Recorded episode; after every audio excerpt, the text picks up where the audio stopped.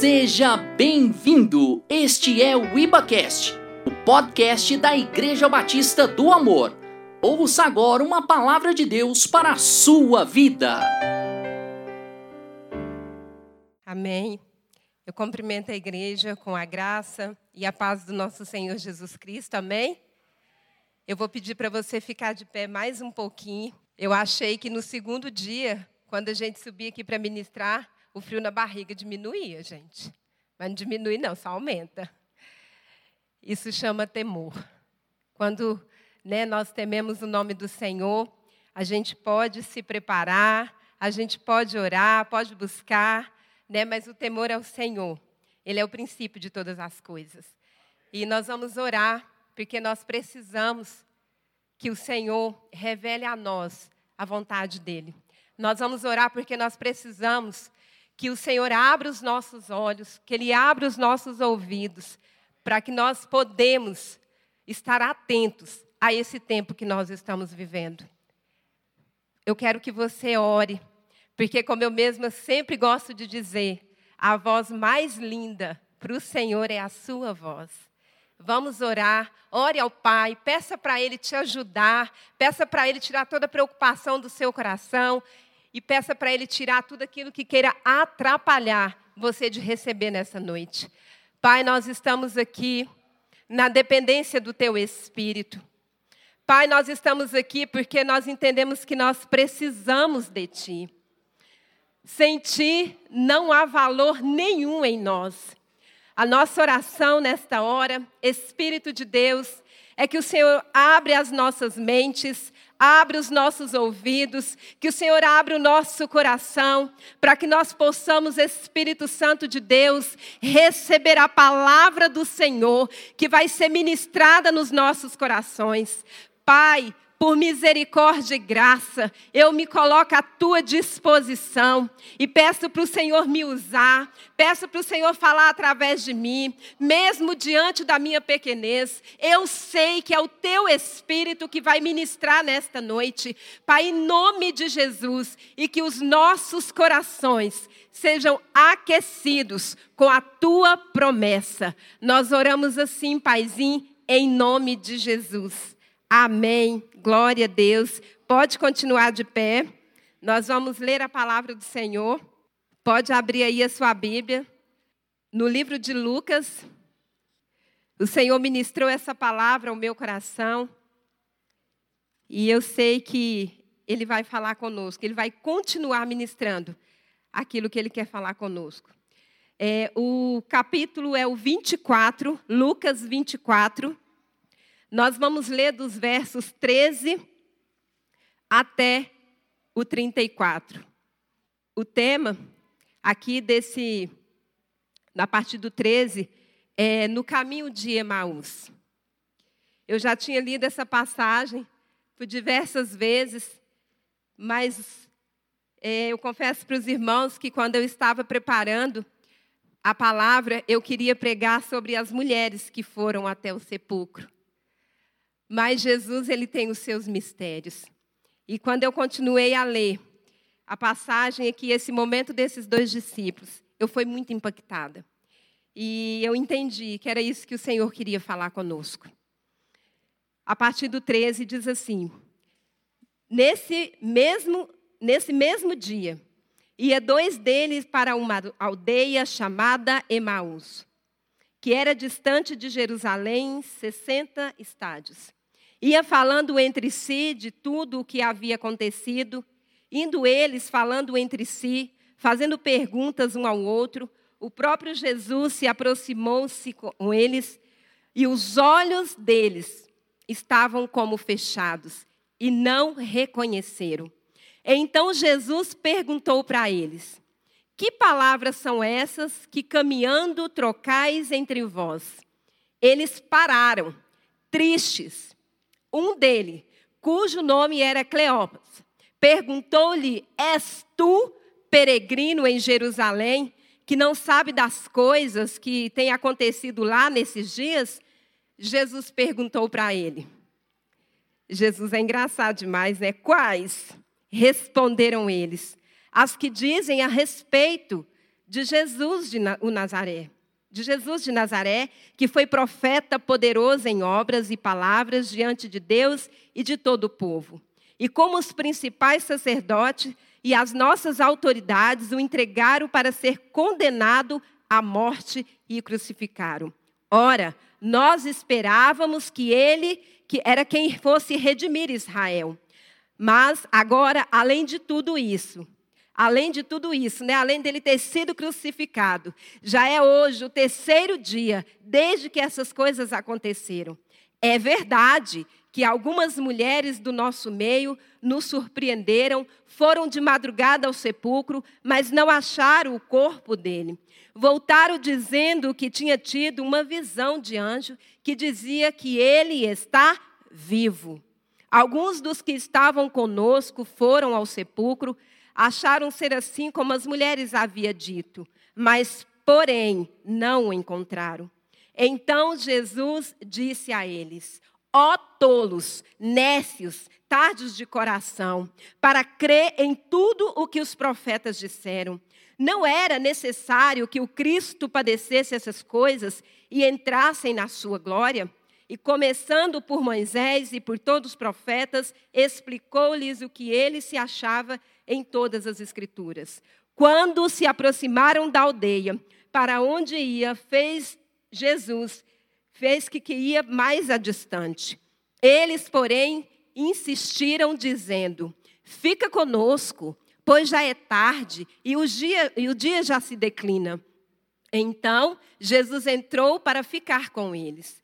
Estando com ele à mesa, tomou o pão, abençoou, partiu e deu-lhes. E os olhos deles se abriram e reconheceram, mas ele desapareceu de, no mesmo instante. Disseram um para o outro: Não ardia, porventura, em nossos corações, quando pelo caminho nos falava e quando nos abriu as Escrituras?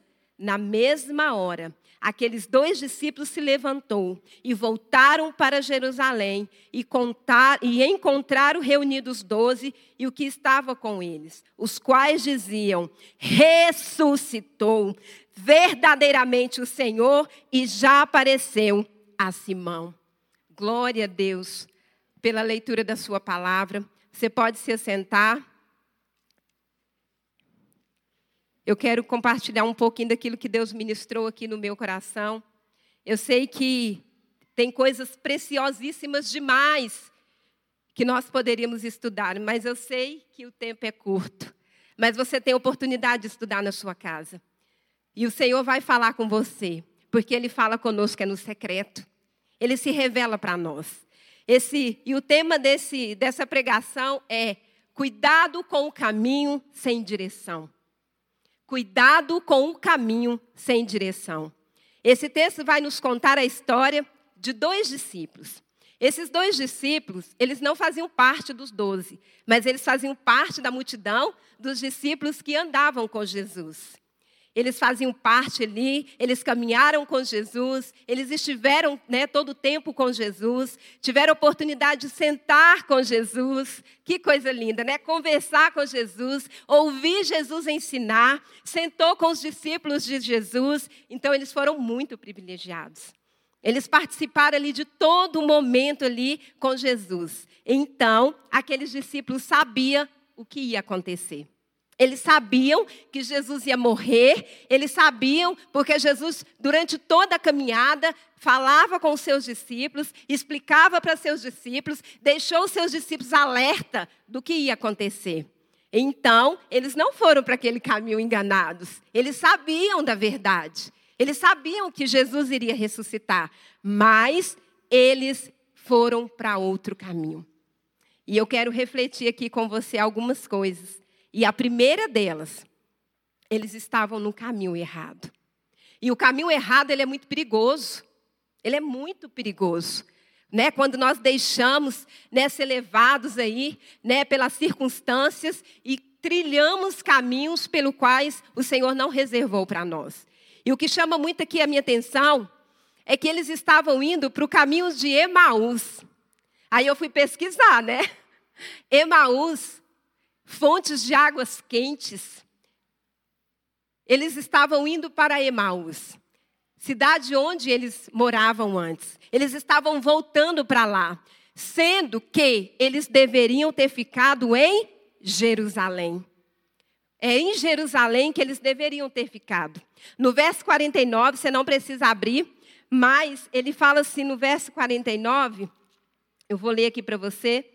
Enviou sobre vós a promessa de meu Pai, mas ficai na cidade, até que do alto sejais revestidos de poder. Então, Jesus falou para eles que era para eles ficarem em Jerusalém, só que eles estavam trilhando outros caminhos. Eles estavam indo para o caminho de Emaús. Os discípulos estavam trocando ali, naquele momento, diante de uma circunstância, diante de uma situação, eles estavam trocando o lugar da promessa por um lugar de águas quentes mais temporárias. Eles trocaram o lugar da promessa e ali eles caminharam por aquele lugar e ali eles estavam indo. E uma das coisas que mais destacou aqui e falou comigo. Eles estavam trilhando aquele caminho, sabe por quê? Porque eles estavam com medo. Eles estavam com medo, eles estavam desesperados, eles estavam com pavor, eles estavam angustiados, os olhos deles estavam nas circunstâncias, o foco deles estava no lugar errado e por isso eles foram levados para aquele lugar.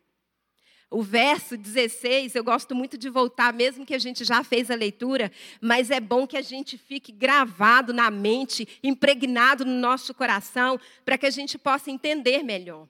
O verso 16 diz assim: Os olhos deles, porém, estavam como fechados, por isso não reconheceram. Os olhos deles estavam fechados. Eu entendo aqui, igreja, que os olhos deles estavam fechados eles estavam com uma cegueira espiritual. O medo fez com que toda, aquela, toda circunstância, todo o pavor tomasse aqueles discípulos e até houve cegueira espiritual.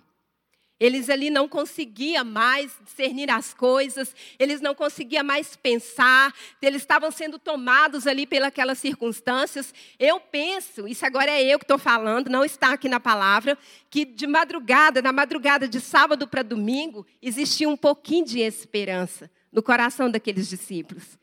Ah, qualquer hora ele vai ressuscitar. Só que as horas iam passando e nada de Jesus ressuscitar, nada da promessa se cumprir. E aí eles foram tomados pelo pavor. Eles foram tomados ali pelo medo, porque eles olharam para circunstâncias. Eles se esqueceram do que Jesus havia dito para eles. Eu quero compartilhar aqui com vocês algo que eu vivi, mas o meu esposo, eu me converti em 94, ele se converteu em 96. E quando eu conheci ele, ele não era cristão. E o critério para casar comigo era se converter. Tinha que se converter. E ele se converteu, conheceu Jesus, teve a sua vida transformada. E a gente começou a caminhar com o Senhor, fazer a obra do Senhor. Nós amamos, amávamos fazer a obra do Senhor juntos. Nós nos dedicávamos a essa obra. E aí a gente foi passando, e o tempo foi passando, e o Senhor foi nos usando, foi usando pessoas para abençoar a nossa vida. E eu me lembro que uma família chegou na igreja, é, lá onde nós congregávamos, e essa família foi dada para nós cuidarmos dela. Ela tinha chegado recente, uma família ganhou ela para Jesus, e aí eles entregaram nós para cuidar dessa família porque a célula era próximo. Então eu e a minha família ficamos responsáveis de cuidar, né, ali daquela família. E nesse meio tempo, né, depois de alguns anos, o meu esposo ele foi acometido da enfermidade né, de insuficiência renal crônica. E eu quero contar isso para vocês porque vai ficar mais fácil da gente entender. Jesus me levou lá nesse dia, porque ele queria me revelar alguma coisa. E aí eu me lembrei, eu falei, nossa, verdade. A gente viveu essa situação. E ali eu me lembro que aquela família estava ali a gente cuidando, pastoreando elas, evangelizando, ministrando a palavra do Senhor e de repente, algo muito grave foi acometido no corpo do meu esposo. E aí, toda aquela situação, muita angústia, muita tristeza, E aquela família, gente, estava nos observando o tempo todo. Só que eu nem estava percebendo. Cuidado, as pessoas estão te observando. Aquelas que conhecem Jesus há pouco tempo e aquelas que ainda não conhecem. Elas estão observando o nosso comportamento, elas estão observando como que nós estamos fluindo na graça. E aquela família estava nos observando, e um dia ela falou assim para mim: Mari, eu queria conversar com você. Falei, sim, vamos conversar. E ela falou para mim o seguinte: eu estou com muito medo, eu estou apavorada. Pensei, meu Deus, o que será que aconteceu? Aí ela falou assim para mim assim: eu estou desesperada, eu estou angustiada. E eu fui ficando né, mais apavorada ainda do que ela. E eu falei assim: então, irmã, compartilha. Eu posso te ajudar. Aí ela falou para mim: sabe por que, que eu estou com medo e desesperada? Porque eu estou vendo você e seu esposo se dedicando a esta obra. Eu estou vendo vocês né, levando pessoas, evangelizando, trabalhando, fazendo, né, se dedicando por amor a essa obra e ao Senhor. E por que, que ele adoeceu o corpo do seu marido? Por que, que ele foi tomado dessa enfermidade? O que, que ele vai fazer comigo que estou chegando na igreja agora? Ela falou desse jeito para mim. O que que ele vai fazer comigo que estou chegando na igreja agora? E ali o Senhor né, me levou a ministrar o coração daquela mulher. E eu falei para ela, Léo, Deus é bom. Deus é bom. E a Bíblia diz que todas as coisas, elas cooperam, elas contribuem para o bem daqueles que amam o Senhor. E eu e o meu marido amamos esta obra. Então, essa enfermidade ela vai cooperar para alguma coisa. E ali eu ministrei no coração dela e falei assim: você não precisa ter medo de Deus, porque Ele é bom. Por que, que eu estou te falando isso, queridos? Aqueles discípulos pensaram: Ele é o Filho de Deus, Ele é Jesus. Longe de mim me comparar a Jesus, mas você entende a ligação? Ele pensou: o que, que vai fazer conosco se tiver coragem de crucificar Ele, que fez milagres, operou maravilhas, de, decretou profecias? Vamos embora. Vamos embora daqui, porque senão o negócio vai ficar feio para nós. Então aqueles discípulos foram tomados de medo e pavor. E por conta desse medo e desse pavor, eles deixaram a promessa. E eles foram embora. Eles deixaram ser tomados pelas circunstâncias, pelas coisas dessa vida, pelas circunstâncias dessa vida.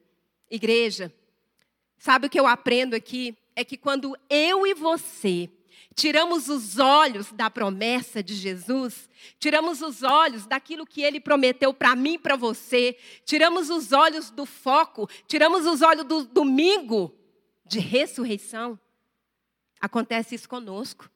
A gente fica todo atrapalhado. Quando nós tiramos os olhos do domingo, queridos, o domingo é fato, está aqui. E a Bíblia diz que no terceiro dia ele ressuscitou. Só que o medo, o pavor, não deixou os discípulos permanecer, esperar a promessa. E aí eu e você aprendemos aqui que aonde que está a graça? Aonde que está o milagre? Aonde que está o mistério? Em permanecer. O mistério está em permanecer. E eles não permaneceram, porque eles deixaram o medo, eles deixaram o pavor tomar conta deles. É tanto que eles dizem assim: é verdade que as mulheres foram lá. Estava duvidando. Os discípulos foram também. Aí eles falaram: porém, não o encontramos. Gente, eles andaram com Jesus, Estava o tempo todo ali, Jesus ensinando para eles, falando com eles a respeito da profecia, a respeito da promessa, do que ia acontecer. Mas o medo, o pavor faz isso conosco, sabia? Embaralha a nossa visão, nos deixa com ela turva, fechada e nos esquecemos da promessa. Nos esquecemos daquilo que ele falou para nós aqui, ó. Tá aqui, falou para os nossos irmãos, para esses dois irmãos nossos e está registrado aqui porque o intuito de Jesus é ministrar o meu e o seu coração. É por isso que está aqui. Eu e você precisamos ter cuidado do caminho em que nós escolhemos trilhar. Porque é perigoso a gente tirar os olhos. A gente tirar os olhos do mestre é muito perigoso. A gente vacila, a gente cai, a gente vai ficar fraco. Então, eles se esqueceram da promessa. Eles tiraram os olhos da promessa. E permanecer, queridos, é permanecer na videira verdadeira, enxertados na rocha.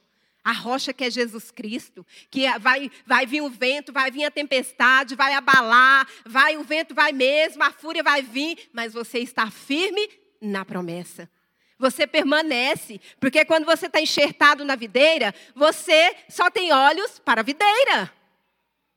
O seu coração, ele está conectado com a videira. Então não tire os olhos, não tire os olhos da promessa. Que eu e você entendamos nesta noite que tirar os olhos daquilo que Jesus falou para mim e para você vai nos levar por caminho de ruína, por caminho de destruição. E permanecer, querido, nesta palavra, permanecer nessa visão, nos garante algo extraordinário. Nos garante a vida eterna. É quando permanecemos no Senhor, nas Suas promessas, é que nós vamos alcançar aquilo que está escrito aqui. É que nós vamos alcançar a promessa. Amém, igreja? Segunda-feira, nós começamos a live Mulheres Testemunhando a Graça. As amadinhas estavam lá, foi bênção demais. Que coisa linda! Como Deus falou conosco. Como Deus ministrou no nosso coração. E eu quero compartilhar mais é, um momento com vocês, porque eu tenho aprendido que o testemunho, ele glorifica Deus e edifica a igreja. E na segunda-feira, ainda na live, quando eu estava lá assistindo, eu recebi uma ligação de uma amiga dizendo que o esposo de uma amiga nossa acabava de falecer.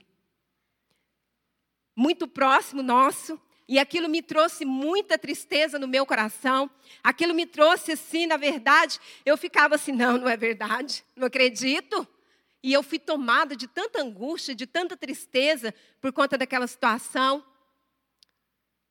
E aí eu dormi, eu deitei, na verdade, não conseguia dormir, chorando muito, não sabia se ligava para a amiga, se, se orava por ela, e fiquei ali com aquele momento, ali com aqueles questionamentos dentro de mim né? E a gente começa a perguntar por quê, por quê, com coisa que Deus tem que dar satisfação para nós, né? E eu fiquei ali naqueles questionamentos e eu tinha algo para resolver ali dentro do meu espaço, porque nós estamos vivendo um tempo, queridos, que nós precisamos nos apegar nele.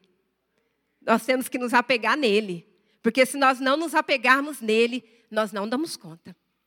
E eu com a situação lá muito séria para resolver, e aí juntou tudo, sabe? Juntou tudo e eu fiquei arrasada.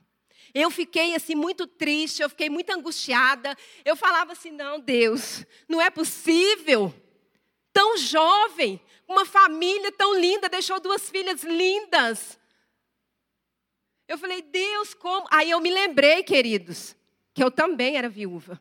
Aí o pavor aumentou ainda mais, porque aí eu comecei a chorar mais ainda. E eu comecei a chorar, chorava, chorava. E aí teve um momento que a ficha caiu. Que foi o que aconteceu com esses discípulos. Sabe, a ficha caiu e eu falei assim para mim: peraí, eu preciso orar? Eu preciso orar. Porque eu estou sendo tomada pela angústia, eu estou sendo tomada pelo pavor, a tristeza está querendo me inundar. Eu preciso orar ao meu pai. E o meu pai, ele foi ao meu resgate, assim como ele foi ao resgate desses dois discípulos. Porque Jesus poderia ter muito bem ter deixado eles para lá, tinha um monte de discípulo que tinha ficado lá em Jerusalém, mas não. Jesus se importa é com você. Jesus se importa é com você. Você é único para o Senhor. Independente do lugar que você estiver, ele vai ao seu encontro. E ali ele foi ao meu encontro. E eu falei, eu preciso orar, eu preciso falar com meu pai. Só que eu chorava tanto que eu não conseguia orar, pastor. Aí a única coisa que eu consegui dizer para o meu pai foi: Pai, eu preciso de colo. Pai, eu preciso de colo. Pai, está difícil para administrar toda essa situação, todo esse turbilhão de emoção. E você sabe o que, que o pai falou para mim? Você é filha e eu sou seu pai. E nessa peleja eu estou com você. Promessa? Promessa. Eu pude viver ali, reviver a promessa. Porque quando nós estamos angustiados, entristecidos, nós nos esquecemos que somos filhos. Nos esquecemos que não estamos sozinhos, que Ele está conosco. E ali o Senhor me lembrou, pastor. Você é filha. Tudo o que você precisar, você vai ter, porque o seu pai vai te dar. Gente, eu saí daquele quarto, parecendo uma leoa. Pensa numa mulher que sou forte. Baiano fala assim, né? Que a gente come tutano, come mocotó. e é por isso que a gente é forte. Não é nada, nós é forte porque Jesus nos fez forte. E eu saí dali uma fortaleza daquele quarto. Eu saí dali toda empoderada. Falei, que que é isso? Se meu pai está cuidando de tudo, eu não preciso preocupar. Queridos, a situação não mudou até hoje. Ela ainda existe. O esposo da minha amiga faleceu, ontem fez uma semana. O meu marido também faleceu, ontem fez cinco meses. A situação que eu preciso resolver no meu espaço, ainda não consegui resolver, mas aqui dentro, aqui dentro mudou. Aqui dentro teve que mudar. O mar, ele teve que abrir para mim passar, porque o meu pai falou que ia cuidar de tudo. Querido, não tira os olhos da promessa, não. Sofre, não. Se apega no pai. Se apega nas promessas dele para a sua vida. Você acha que é fácil eu estar aqui falando sobre isso? Não! Mas isso é decisão. E eu não posso decidir por você. Eu não posso decidir por você. Decida viver a promessa. Decida continuar enxertado na videira. Decida viver aquilo que Ele tem para você e pronto, acabou. Ninguém vai te segurar. Tempestade nenhuma vai te afundar, não. Porque o Pai vai estar cuidando de tudo. O Pai vai estar cuidando de tudo. Ele é Pai. E como um bom Pai que Ele é, Ele vai suprir cada uma das nossas necessidades. Eu quero ler mais uma vez o verso 30 e 31, para você gravar aí, e eu quero gravar também, estando com eles à mesa. Tomou o pão, abençoou, partiu e lhes deu. Os olhos deles se abriram e reconheceram, mas ele desapareceu de diante da sua face. Eu aprendo algo também muito precioso aqui, nesses dois versículos. Os olhos deles se abriram aonde? Na mesa. Foi na mesa que os olhos dos discípulos se abriram. Querido, Jesus revelou isso para mim. Eu compartilhei com a Deise. Eu falei, Deise, me ajuda aqui. Eu quero entender por que, que os discípulos. Gente, eu fiquei assim, né, com confronto dentro de mim. Eu falei, gente, por que, que esses discípulos não reconheceram pelo menos a voz de Jesus? Gente, a voz. Eles não reconheceram a voz, não reconheceram o semblante. E eu fiquei, né, indagada com aquilo. Falei, Deise, me ajuda. Aí ela pegou, com o jeitinho todo amoroso que ela tem, ela falou comigo, ela me mostrou, né, algumas coisas, algum comentário lá, né, Deise, mandou uma fotinha para mim, e aí depois ela ministrou ao meu coração. Ela falou assim, Mari, quem vai revelar para você é o Espírito Santo de Deus a revelação, porque ela falou assim, é muito peculiar, né, Deis? É, é, é individual, Deus revela para nós. E ele me revelou, sabe onde? Eu estava dirigindo, na rua. Ele falou para mim, a respeito desses dois versículos. A mesa fala de intimidade. A mesa fala de intimidade. É na intimidade que o Senhor se revela para nós. Foi na intimidade ali, no, no momento em que Jesus, Jesus tinha o costume, né, de não comer nada sem antes elevar o Pai e dar graças. Isso era uma evidência, uma marca, uma característica de Jesus. Mas foi ali, sentados na mesa, que eles tiveram a revelação de que era Jesus que esteve o tempo todo no caminho do lado deles. Isso traz uma reflexão para mim e para você. Que Ele vai se revelar a nós é no secreto, é no íntimo, é no quarto, Aqui no meio da multidão é bom demais, a gente se aquece, a gente se encontra, a gente adora junto. É coisa boa estar no meio do povo de Deus, a gente fica fortalecido, mas ele se revela a mim e a você, é no secreto, é lá no quarto, onde ninguém está vendo, onde não tem aplausos, mas ele está lá o tempo todo, contemplando a sua e a minha oração. É no secreto que o Senhor fala conosco, que ele ministra ao nosso coração. É nesse momento que o Senhor revela as suas promessas para a nossa vida. E deixa eu te falar algo, eu já estou caminhando para o final. As promessas do Senhor para mim e para a sua vida. Muitas vezes a gente pensa assim: promessa, eu tenho promessa. Ah, eu tenho promessa, então eu vou começar. Eu tenho promessa, então eu vou. A minha casa vai ser as melhor. O meu carro vai ser o melhor. Ah, o meu corpo não vai ter enfermidade. Ah, eu não vou ter nenhum tipo de problema. É promessa, eu tenho promessa.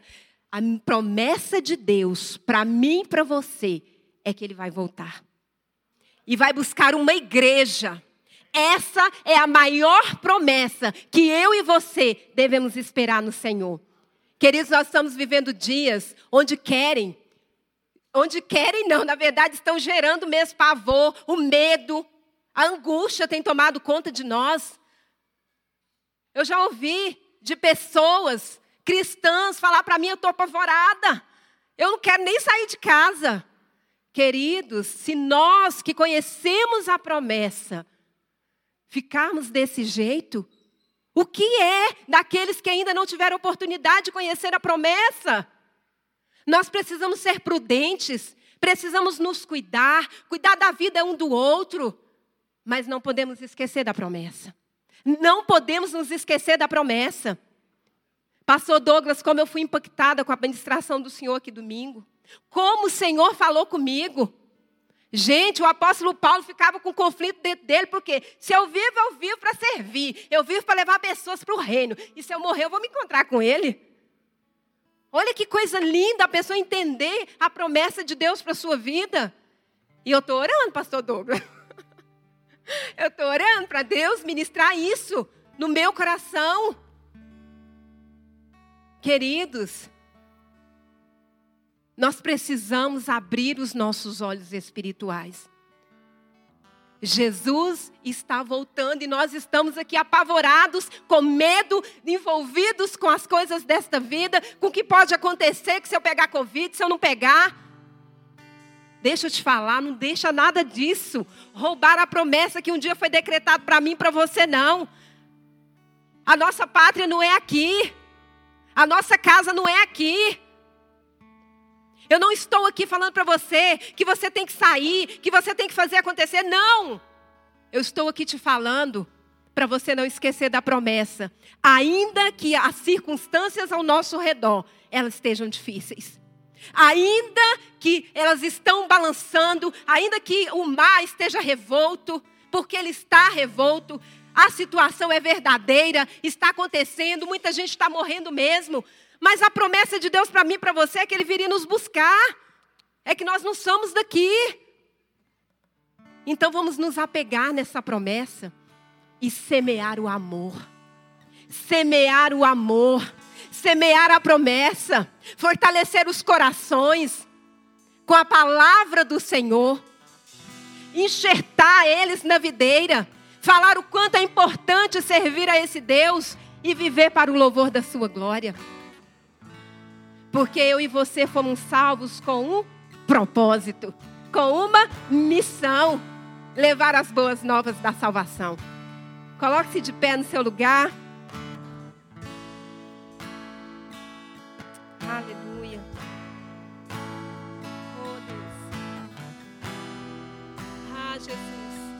Comece a orar aí no seu lugar. Comece a orar aí no seu lugar. Colocar o seu coração diante do seu Pai. Coloque o seu coração diante do seu papai. Que pode, que pode tudo. Oh Deus, nós clamamos a Ti, Jesus. Tu és a nossa esperança. Tu és a nossa esperança, Jesus. Mestre, a minha vida é do Mestre. Meu coração é do meu Mestre. O meu caminho